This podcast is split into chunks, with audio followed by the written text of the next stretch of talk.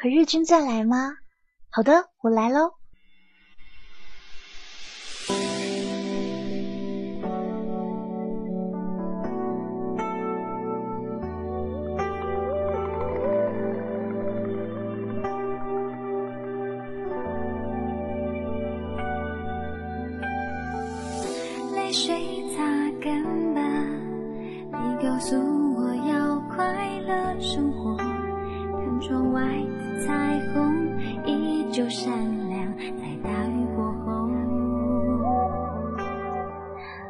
上二十三点，嗨，你好吗？今天过得好吗？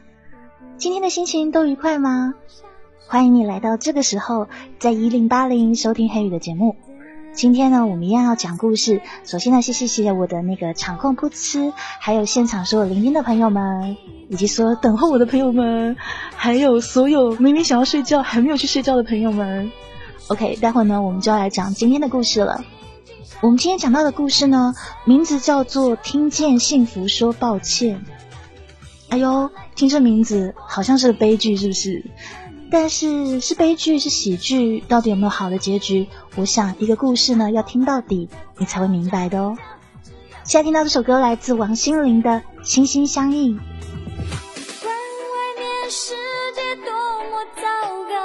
我的关心不会少。找我聊一聊，心情不感冒。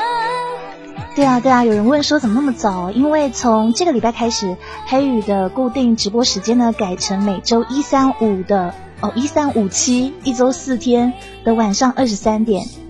所以呢，如果说你还不想睡的话呢，在这个时候到幺零八零就可以收听我们的节目了。还有，如果说你喜欢听故事的话呢，别忘了视频的右下角可以勾选直播时通知我，这样子黑鱼上榜的时候呢，系统就会呼唤你啦。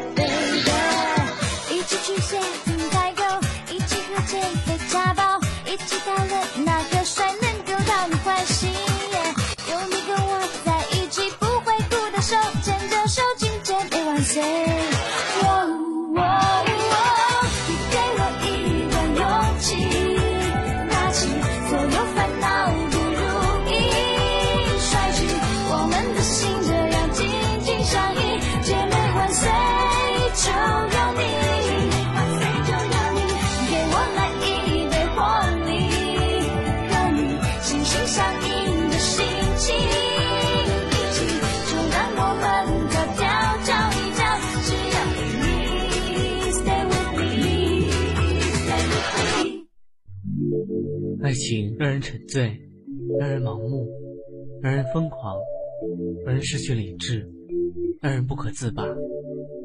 到底什么才是爱情的真面目？黑羽的音乐爱情故事，带你聆听恋人的呢喃私语，一起探寻爱情的真实模样。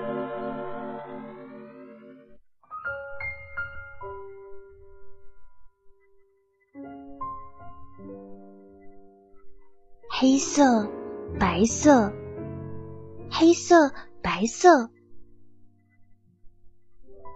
徐仲轩的手绘里面只有这两种颜色，几乎没有人看得懂他到底在画什么。老天爷似乎也十分不待见他，才会一刻不停的搞乱他的生活。就像他现在明明肚子很饿，包夫人也在喊他吃饭，可是他不应声。也不肯停笔继续画，因为那个人今天晚上在家里吃饭。包夫人是仲轩对自己母亲的尊称，因为他觉得他的母亲啊，不仅跟福楼拜笔下的包夫人同姓，还有同样的人格缺陷：自私、虚荣、不切实际。他的哥哥徐博轩没有经过他同意就推门进来，一碗饭、一盘菜摆在他面前。你就算不想见人，饭还是要吃啊。他又在生气啊。仲轩没有抬头，继续画他的画。他怎么可能生你的气呢？博轩拍拍弟弟的头。他讨好你都来不及啊。我不是说他了，我是说包夫人。话还没有说完，手机就响了。喂，好，哦，马上到。接着，仲轩抓起外套，起身就想走，却被哥哥一把抓住。哎，我好不容易回来，你都不留下来陪我聊一聊啊？插画社有事了。仲轩想甩开哥哥的手，却没能得逞。来，这个给你。哥哥从裤袋里掏出一叠花花绿绿的钞票，塞进弟弟的手里。哇，美金啊！哼，要是人民币，不早给你花光了。仲轩出门的时候，他的母亲包夫人在他背后大呼小叫，就连那个人也上前一步，好像想要说什么，但是一个字都没有说出口。重重的关门声阻断了包夫人尖利的声音，还有那个人的叹息。仲轩本来满不在乎的脸，也瞬间的坍塌了下来。那个人在包夫人的口里叫老徐。仲轩十岁前叫那个人爸爸。在小时候的记忆里，老徐总是很忙很忙。一年在家待不上两三个月，小仲轩天真的以为爸爸繁忙的工作才能给得起他和包夫人安逸的生活。他的玩具永远是最新款，他的衣服还没穿遍就变小了。老徐只要在家，就带他玩遍大小的游乐场。可是这所有美好的一切都截止到十岁那一年。那天，他亲眼看到老徐拉着别的女人走在街上。他开心的蹦上前叫爸爸的时候，老徐居然狠狠的推开他，说他认错人了。从那一天以后，老徐在他的嘴里代号就变成那个人。刚推开画室的门，就有人影飞扑到他的怀里。彤彤不到一百六十公分的身高，站在他身边就像个小学生。也或许是因为这样子，仲轩才事事不计较，总是让着他。高考的时候，以彤彤的分数，只能勉强留在本市不知名的大学里。当彤彤知道仲轩有希望考到北京大学的时候，这女孩哭得鼻涕一把眼泪一把。结果仲轩背着包夫人自己改了志愿，以高出分数接近百分的成绩选择跟彤彤同校。这个女孩对他来说非常非常重要。哎，你们要亲热，找个没人的地方成吗？古明玉假装看不见的继续画画，他的成绩排在仲轩之后。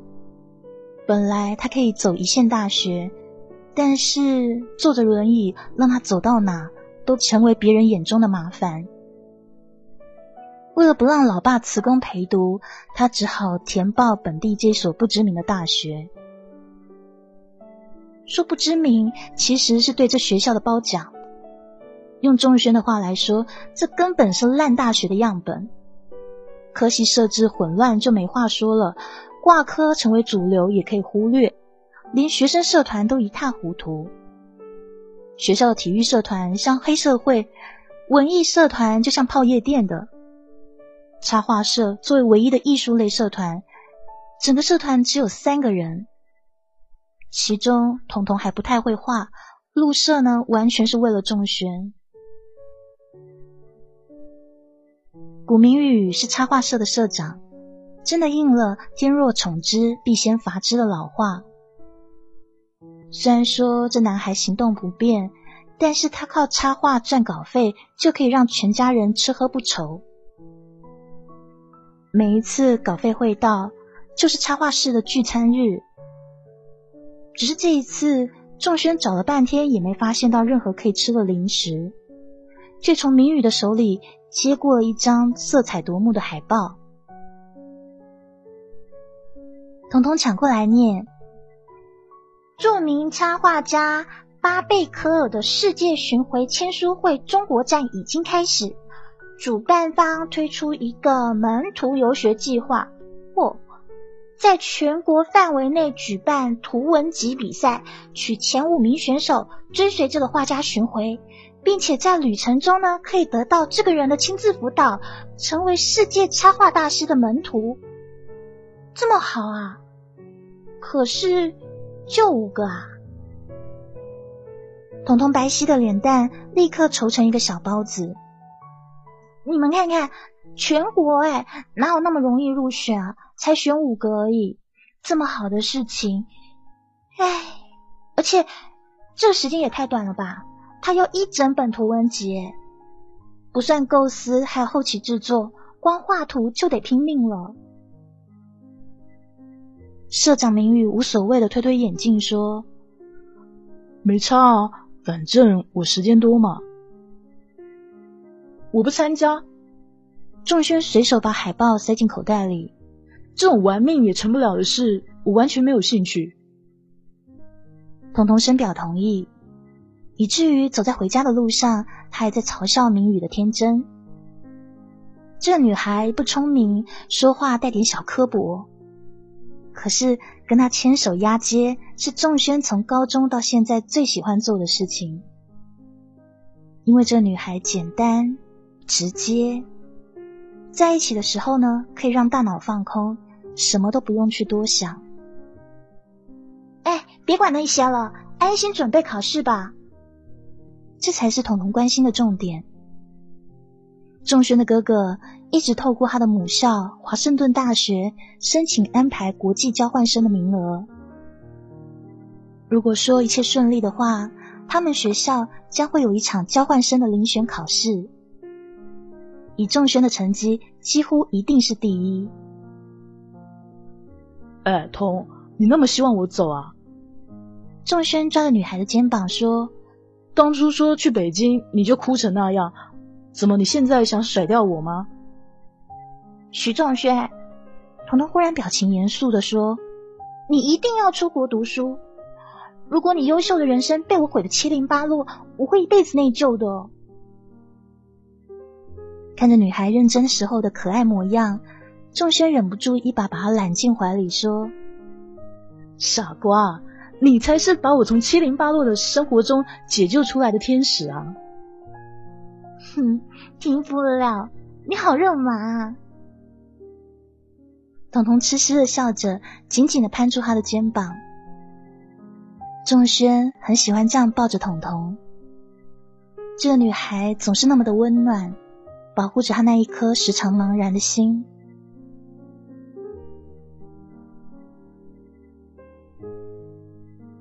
只可惜，约会给他带好的美好心情，在进家门的时候就被母亲包夫人打碎一地。墙上的时钟已经指向午夜。老徐的身体最近不太好，早早休息了。只有哥哥的房间透露出一些微微的光线，正映在包夫人那一张冷冰冰的脸上。你小小年纪不学好，跟那一种不三不四的女孩在一起啊啊！因为改志愿的事情，包夫人始终埋怨彤彤。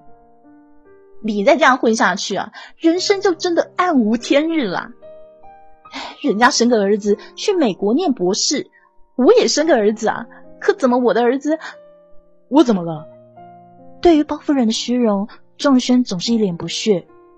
我好歹也在上大学啊。你那一间算什么大学啊？这种大学毕业你可以做什么啊？包夫人的声音立刻尖叫起来。幸好哥哥博轩跑出来解围，半推半劝的把包夫人送回卧室。仲轩最讨厌自己母亲在博轩面前那副谄媚的嘴脸，极尽讨好之能事，就好像怕他飞回美国就再也不理他一样。可是，就哥哥博轩看来，包夫人的愤怒是有原因的。稍早的时候，博轩接到华盛顿大学发来的邮件。邮件上说，经过学校的调查核实，仲轩在的这所大学并不具备国际承认的大学资质，所以他不能列入交换生的学校范围内。当博轩把这件事情告诉包夫人的时候，包夫人立刻崩溃的嚎啕大哭，而老徐劝了他半天才缓过来。看着哥哥的痛惜，仲轩倒无所谓的笑了。他说：“还好交换生的事情被取消啊，我也不用为难了嘛。”说的，他就从口袋里掏出了一张海报。我要参加这个比赛，我可不能再挤不出时间复习功课了。仲轩很努力的让哥哥相信。他是真心的想要成为插画大师的门徒，跟着那大师环游世界。可是，一回到自己的房间，所有的不甘心就一股脑的涌出来。其实，他用心用功的准备了很久很久，为遴选考试和入学面试筹备的资料占据了他电脑大部分的空间。他很努力的，他很想去。可是现在，他只能发疯似的删掉他们，而眼睁睁的看那一扇本来可以证明他很优秀的门被牢牢的锁死。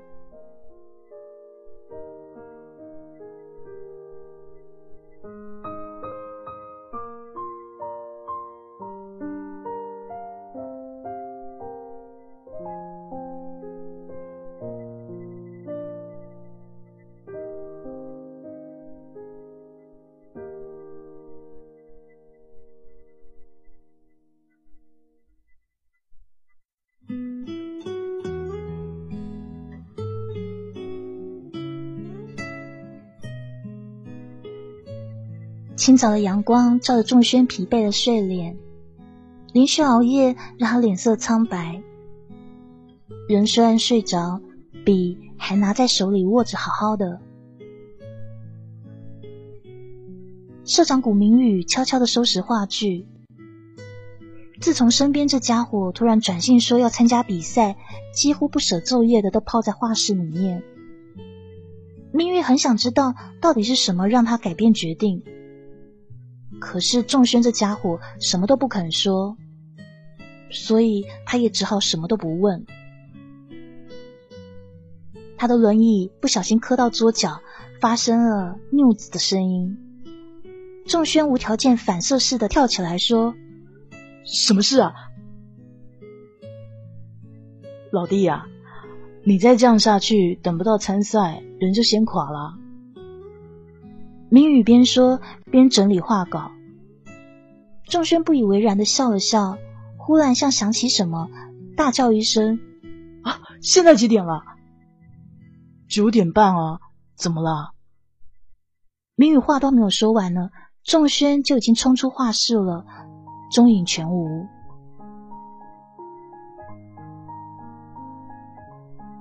当他赶到家的时候。老徐和包夫人才刚从机场回来，两个人的情绪都明显的低落。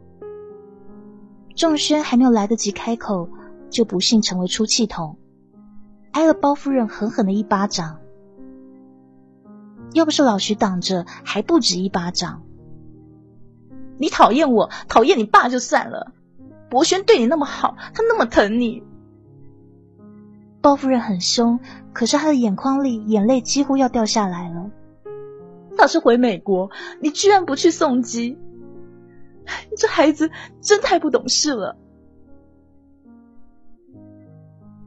仲轩常常怀疑包夫人是治愈系的巫师，就像他明明很内疚，却让他一句话把所有内疚都变成气愤，心里反而没有那么多难受了。不就一个美国博士吗？你犯得着八级神将吗？仲轩迅速的恢复他一贯不屑的表情。怎么？你希望他带你去美国养老啊？你又不是他亲妈。仲轩，老徐终于开口了。你怎么可以这样说你妈？那我要怎么说？仲轩根本不正眼看老徐。你当初不勾三搭四，就根本没有我，现在也没有人会气他。别忘了，是你们气死徐博轩的妈哎。还指望他原谅你们啊？啪的一声，仲轩的脸上火辣辣的，包夫人的手震得一直发抖。滚！在包夫人歇斯底里的叫声里，仲轩推门而出，头也不回。十岁的仲轩一直认为是老徐背叛了他和包夫人，在外面找女人。结果到十三岁那年的时候，跟着包夫人搬进了现在的家，他才明白，原来包夫人才是外面的女人，而他其实是个私生子。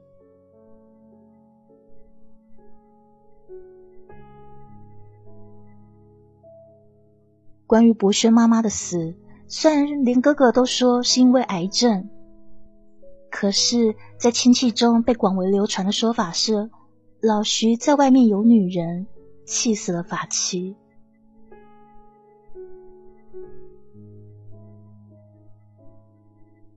自从搬进了这个家，包夫人对徐伯轩无微不至的照顾视如己出，反而冷落了自己的亲儿子仲轩。伯轩也很快的改口叫妈。可是这一切在仲轩看来，都是包夫人在替自己赎罪，生怕有一天会遭到报应而已。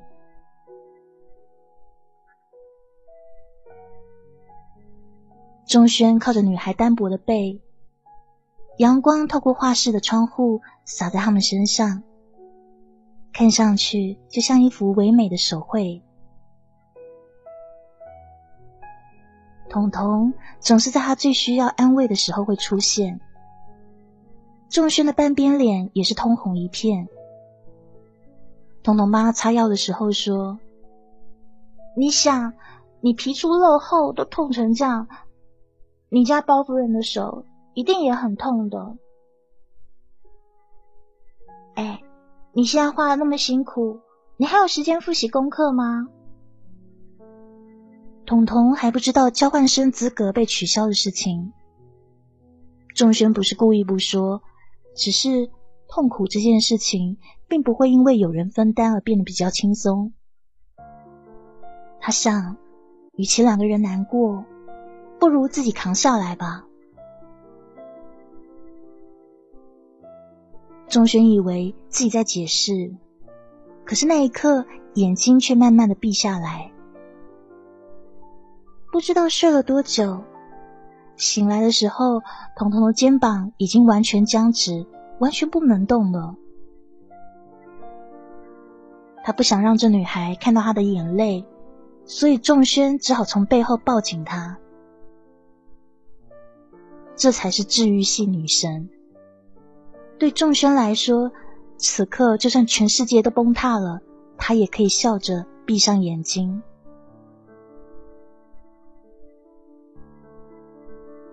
愿得一人心，白首不相离。为了这个人，男孩愿意倾尽全力，把七零八落的际遇通通抛在脑后。他要画一本足以打动大师的图文集，入选门徒去游学，成为一个优秀的插画师，给这女孩一个完美的人生。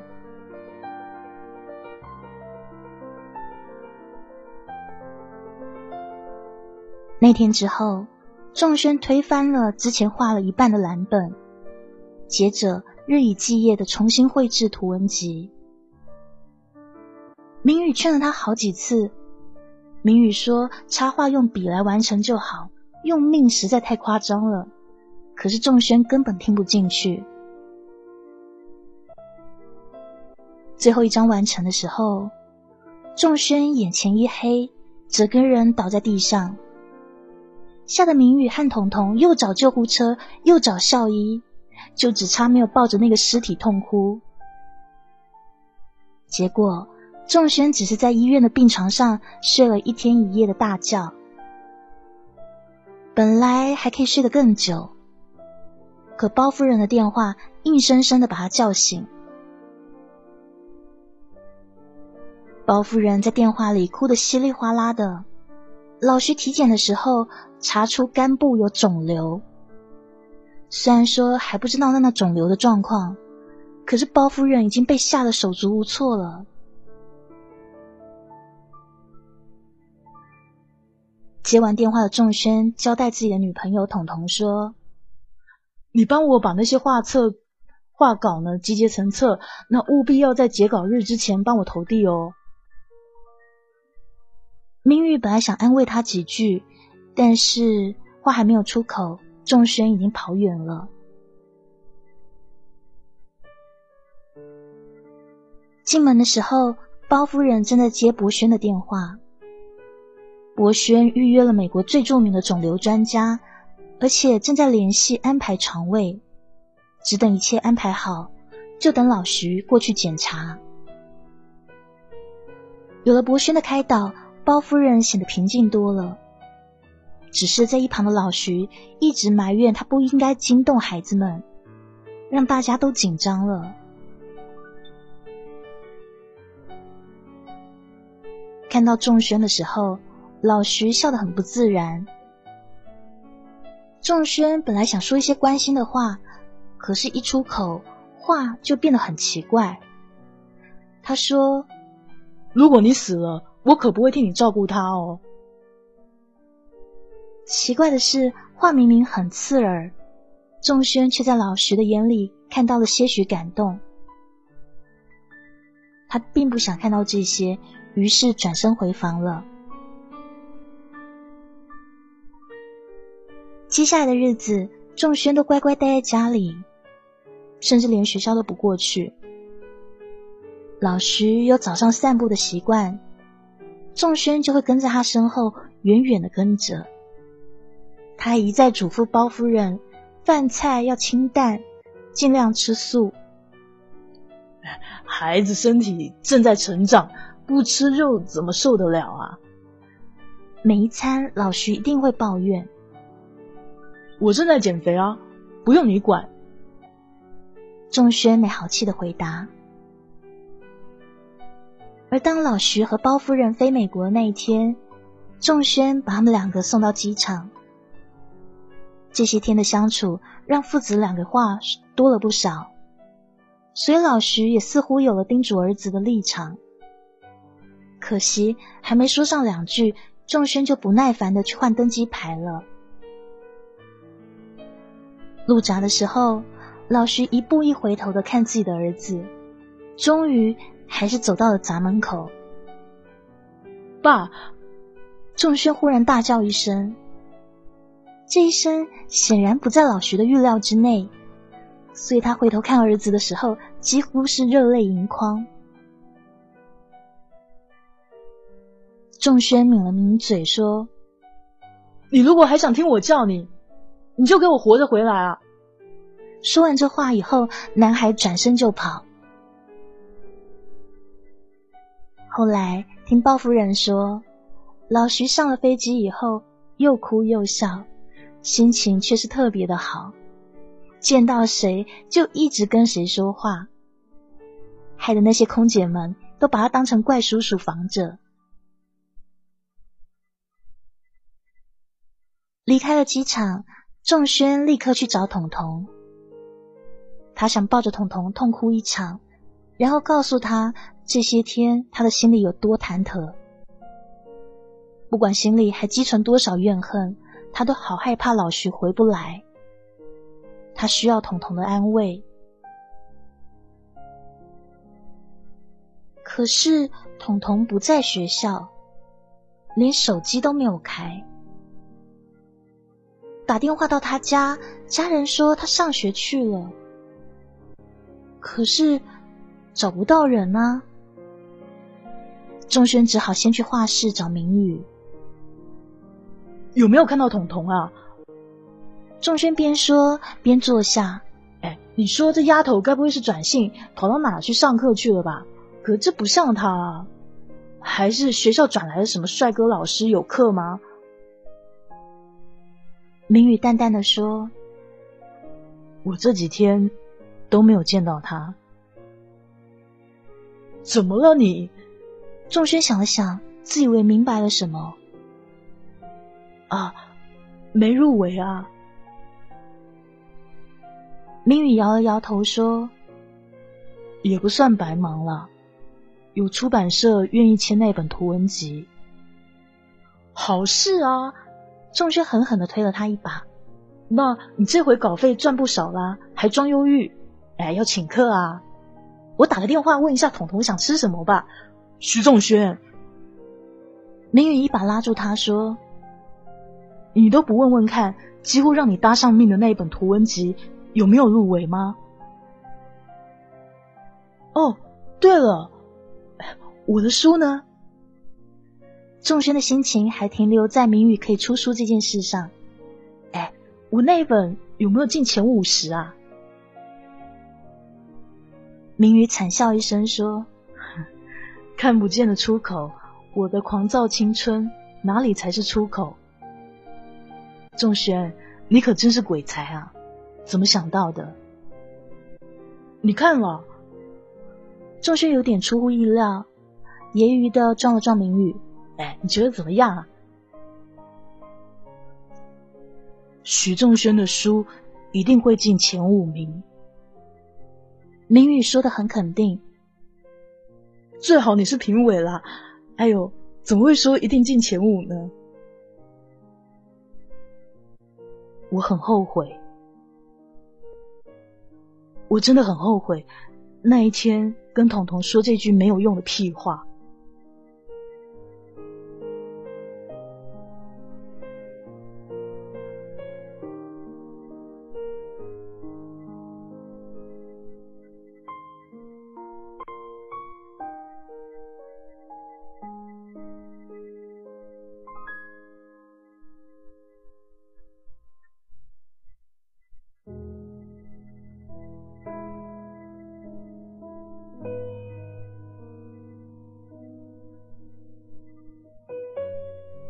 彤彤走出 KTV 的时候，仲轩就站在他面前。女孩眼中的惊慌一闪而过，剩下的只有暗淡。昨天晚上是他的庆功 party，几个要好的同学都来祝贺他，祝贺他他的图文集入围了门徒游学计划，成为全国仅有的五个幸运儿之一。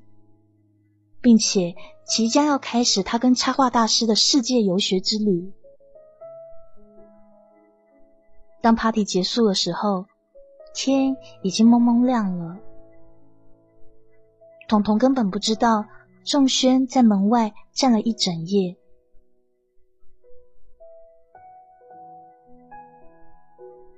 仲轩始终没有提书的事情。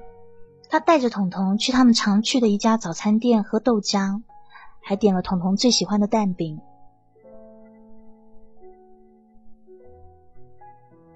看着男孩吃的那么香，彤彤干脆放下了筷子。有什么话我们直说吧。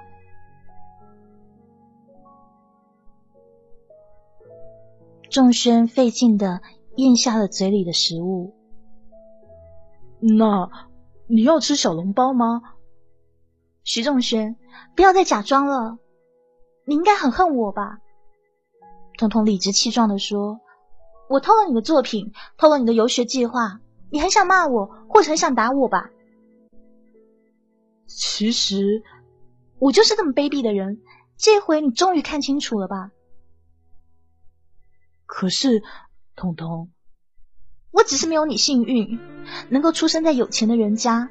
有个随时拿钱给你开画室的老爸，一个随时可以带你出国的哥哥。反正你很快就可以坐在华盛顿大学里面上课啦，不是吗？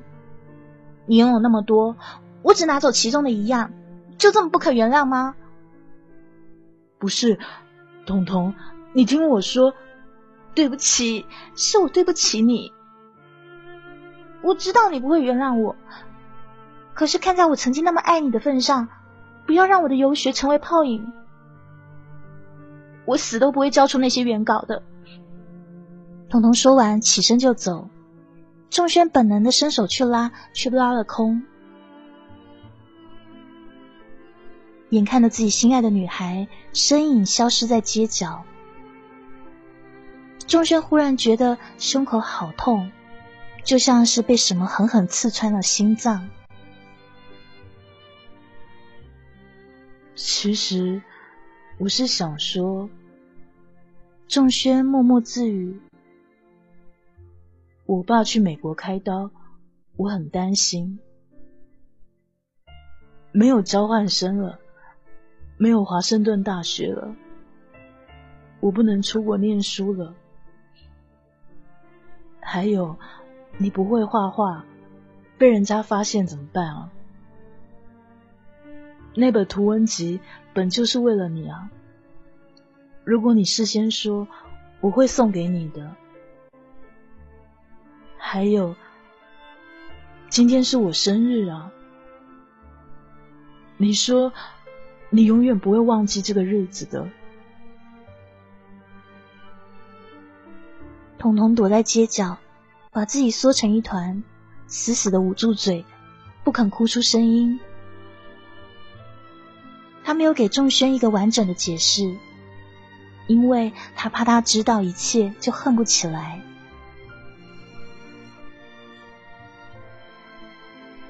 去印刷社拿图文册的那天早上，彤彤的父母郑重的找他谈了一次。彤彤的家境普通，父母经营一个很小的杂货店维持生活。他弟弟的成绩一直很好，今年高考成绩相当好，但是家里面要供两个大学生，实在太吃力了。父母就想让彤彤不要念书了，回家帮忙吧。彤彤的学业始终念得不好，但是杂货店也绝对不是他的梦想。那又腥又臭的咸鱼酱菜味对他来说是拼命想醒来的噩梦。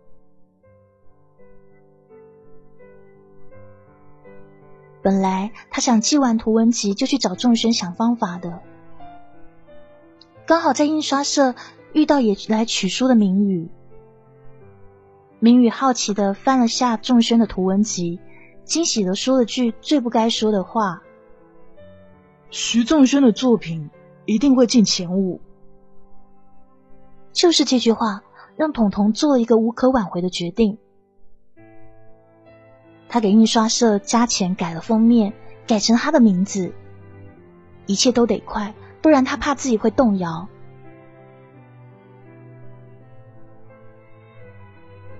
仲轩不知道自己怎么回的家，他在楼下的便利店把身上所有的钱都换成啤酒。包夫人从来都不让他喝酒，所以他的酒量一直都不好。空荡荡的房子，漆黑一片，就像是他凌乱不堪的生活。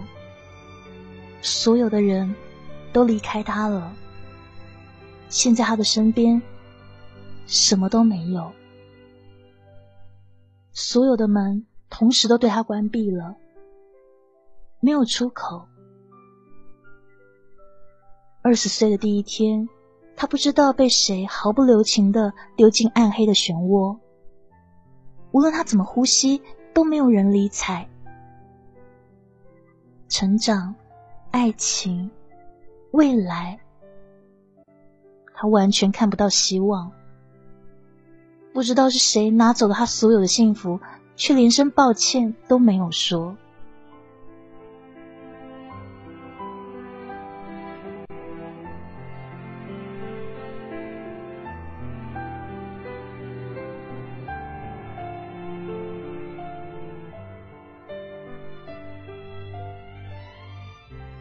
门铃倔强的响了五分钟，仲轩头痛欲裂的不想睁开眼睛。最后，那门铃终于战胜他的头痛，敲开了徐家的门。干嘛那么早啊？仲轩丢下腿上堆满东西的古明玉，一头扎回床上。明宇看着屋内到处一副被抢劫过的样子，各种碎片掉落满地。好不容易他在餐桌上找到一块地方，放下所有的饭盒，接着他就转回仲轩的卧室。哎，起来吃饭了，吃饱了才有力气继续前进啊！明宇边说边拉开窗帘，明媚的阳光顿时温暖了房间内。把窗帘拉上了。仲轩把头埋进枕头里。我只想睡觉，不需要你管我，不需要你安慰我，我没有那么可怜，好吗？可是我需要你帮忙啊！明宇随手把 CD 打开，震耳欲聋的音乐让整个房间共鸣起来。仲轩不得不起床，关掉 CD 机。有气无力的说：“拜托，你就让我安静一会儿行吗？就一会儿。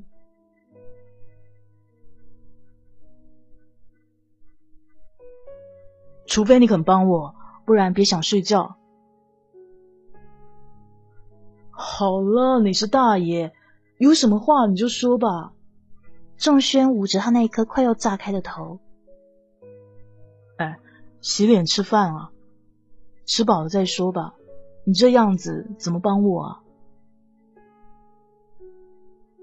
明宇没有说教，让仲轩发不起脾气，最后只好乖乖听话。心情再差，肚子总还有自然反应。明宇买的都是仲轩最爱吃的东西。吃饱喝足以后，仲轩才发现自己的饭量。原来那么惊人啊！好了，什么事你说吧。饱餐以后的仲轩看起来精神好多。你爸妈都不在家，房子借我约个会可以吧？明玉并不像征求意见，而是身体力行的开始收拾东西。行行，大爷你别动，小的来吧。仲轩立刻开始打扫房间。明宇很少提要求，现在突然要借地方，让仲轩意识到这个约好像很重要。不打扫不知道，原来这个家已经被折腾的不成样子了。墙上好多污渍，根本都刷不掉。仲轩不好意思的看着明宇说：“要不我们找桶涂料刷刷。”哪来得及啊！明宇一脸无奈的说：“哎，算了，我还是改地方吧。不过你得送我去哦。”行，大爷啊，你说什么都行。仲轩胡乱的换了套衣服，出了门。明宇的腿不方便，通常出门就打车。在这个不大的城市里。花两百块车费，基本上就可以到郊区了。而那一天，仲轩眼睁睁的看着明宇付给司机三百块钱，对方居然没有找钱。是这个地方。仲轩从车里拉出明宇，怯怯的看着四周，是那么荒芜。哎，明宇啊，你确定约会对象找得到这个地方吗？明宇点点头，指了指街对面一个硕大的集装箱。哇，集装箱 party 啊！仲轩以为自己明白了，我不参加这玩意儿。明宇根本不理他，摇起轮椅就走。仲轩也只好跟着。在离乡五米远的地方，他们停下了。明宇从车下面掏出了一颗彩蛋。使尽全身力气向箱体丢了过去，嘣的一声爆裂，箱体被染上红红的一块。喂，抽象艺术啊！仲轩来了精神，从明宇的手里接过了几颗彩蛋，拼命的向集装箱丢过去。绿色、黄色、紫色。接着，一幅充满宣泄还有怒吼的画作很快就完成了。还有吗？仲轩意犹未尽，还想要彩蛋。明宇摊开双手，仲轩只好大失所望的说：“可是这没完成呢，还有很多空白的地方啊。那就下次吧。”明宇像是无所谓的准备离开。仲轩有些不甘心，可是，哎，你们在干什么啊？突然一声吼叫，吓坏了仲轩。一个穿保安制服的男人正朝他们跑过来。哇，原来这箱不是废弃啊！仲轩转头才发现，而他一转头的时候，明宇的轮椅已经跑去很远了。哎，等我啊！仲轩立刻赶上，推着明宇的轮椅没命的跑。明宇一向少有的兴奋，他拍着扶手，连声尖叫。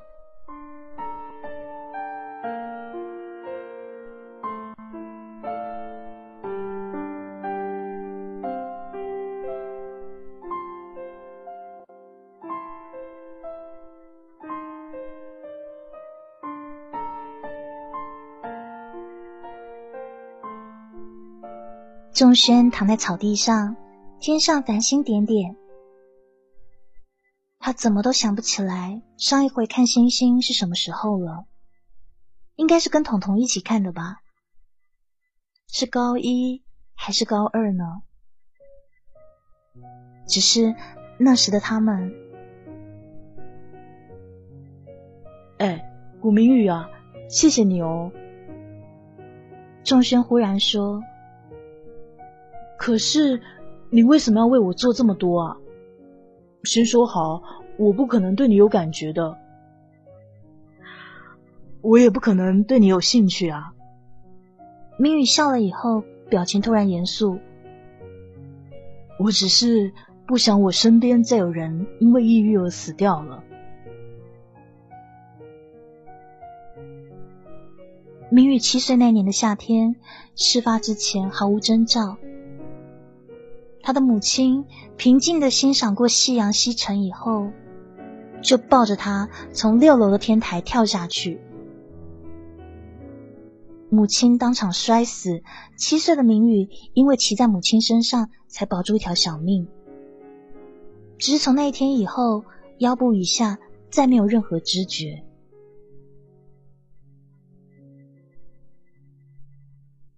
为什么要死呢？明宇仰望天空，好像讲的不是自己的故事。我爸没有外遇啊，我们家日子也没有过得很苦，我也很乖。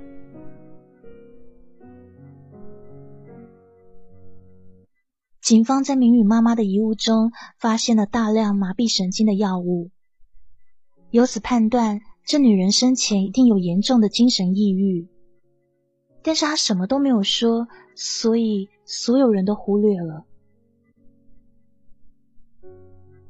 仲轩终于明白，为什么学校心理性烂到极点，明宇还是义无反顾的念了那。你有不开心就要说出来，不讲谁知道啊？明宇随手捞起一块小石子，朝仲轩丢了过去。我是他亲生儿子，他居然想让我陪他一起死。仲轩起身，回头看了明宇。过了许久，他才举起拳头砸在明宇的肩头。夜空中回荡着两个男孩傻傻的笑声。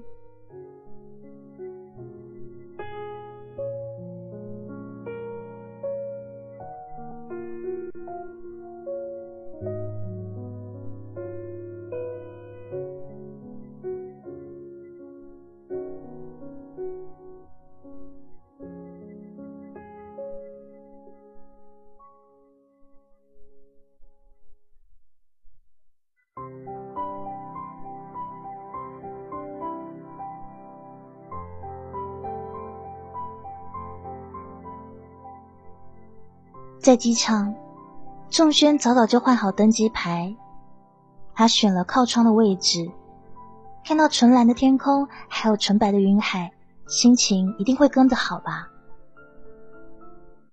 哎，路上要小心哦。仲轩说着，然后把登机牌交到彤彤的手上。你东西要顾好，到了北京啊，就会有主办单位会帮你转机，要加油哦。彤彤早上出门就看到仲轩还有明宇，心一直忐忑到现在，他猜不到他们究竟要干什么。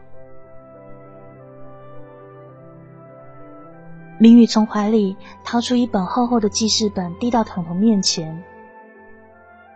这些啊，是我这些年累积的插画小技巧。我想说，如果哪一天我有名了，就拿出来出书。那现在呢，先给你预学一遍，你帮我试看看，是不是真的好用？女孩颤抖的手接过书，仲轩忽然微笑的。对她张开怀抱，彤彤也不敢相信的，慢慢的靠了过去。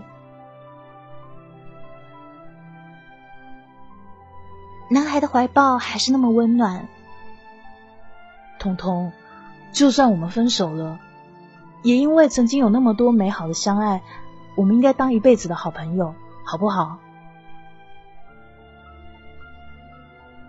怀里的女孩再也忍不住了，眼泪决堤而下。许仲轩，你的千年大傻瓜。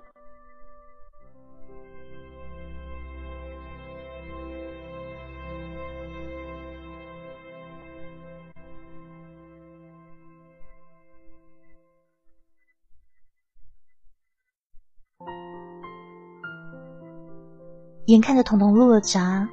仲轩推着明宇往回走，脸上没有失落，有的只是释然的笑容。电话忽然响起的时候，他看都没看就接起来了。喂，哥哥的声音传来。哎，老弟啊，爸的手术很顺利啊，肿瘤是良性的，你放心吧。那。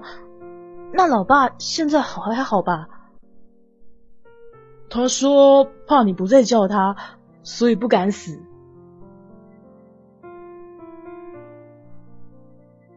挂断电话的时候，仲轩一颗悬着的心终于放下来了。古明宇，我觉得你说的话很有道理。原来老天爷真的不会一直刁难我。回到学校门口，出现了几个陌生人，拦住了他们。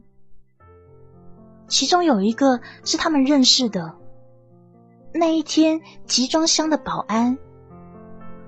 就他们两个，哎，那个轮椅小哥好认得很。保安非常确定的说：“对不起啊，不关他的事，这是我的主意啊。”明宇抢先开口：“不是他，是我啦！”仲勋连忙拦住。看这两个孩子互成英雄，那几个陌生人突然都笑了。接着，其中的一个女人说：“别害怕，又不是要你们赔。我们老板呢，说是很喜欢你们两个那天的作品，他一点都不生气，说很有创意呢。那希望你们可以替我们公司设计 logo，还有会场。”人生路上和西游，愿与你分担所有。难免曾经跌倒和等候，要勇敢的抬头。谁愿常躲在斑驳的青春，谁不会受伤？谁不会成长？谁不会掉眼泪？谁不会荒唐？一路奔跑。阳光或明或暗，花或摇曳或雀跃，微风习习，衣袂飘飘，幸福不会一直说抱歉的。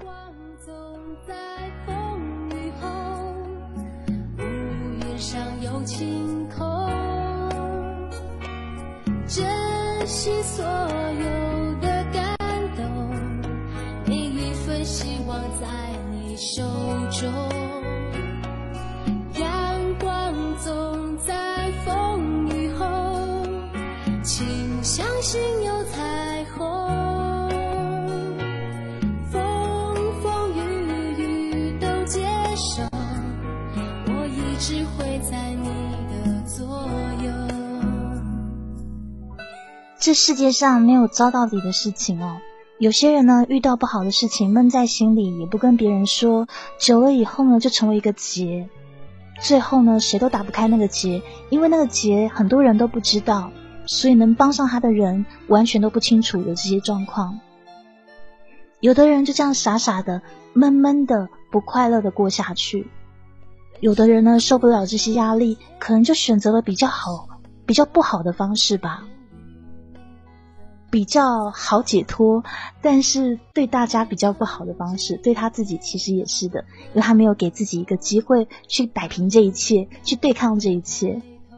所以，如果说你有不开心的事情，你觉得人生好像都在跟你作对的话，其实是你还没有到那个转环的那一步，一定会有那一步的，因为阳光总在风雨后啊，一定会有好事情发生的，只是你给不给好事情机会。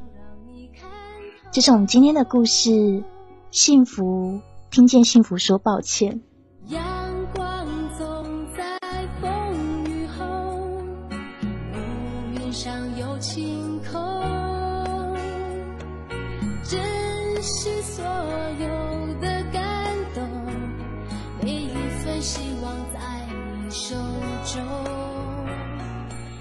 其实哦，有的时候就像这男主角说的吧，他说痛苦啊，并不是有人分担就会减轻的，所以他觉得他一个人承担就好了。可是呢，其实有的时候并不是这样的，痛苦有的时候你需要跟对方分享的原因，是因为对方也会担心你，他也想知道你的痛苦，他想帮你消除你的痛苦，你为什么不给他机会呢？十一点五十八分的现在，黑鱼要跟大家说再见了。那谢谢我们今天的场控噗呲，还有在现场所有聆听守候给我花花月票礼物的朋友们。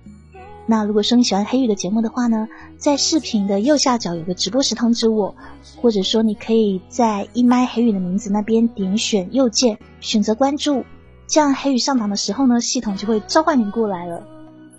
好的，那跟大家说晚安喽。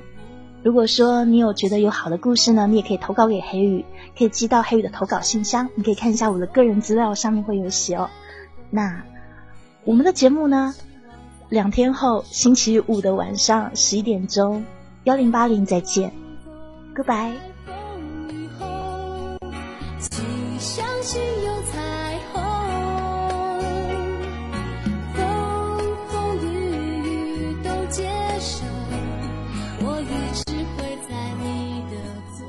怎么去小屋啊？左边啊，左边的那个母频道里面有一个粉丝小窝，黑鱼的小窝就藏在里面。好，你找到最多人那一间应该就是吧？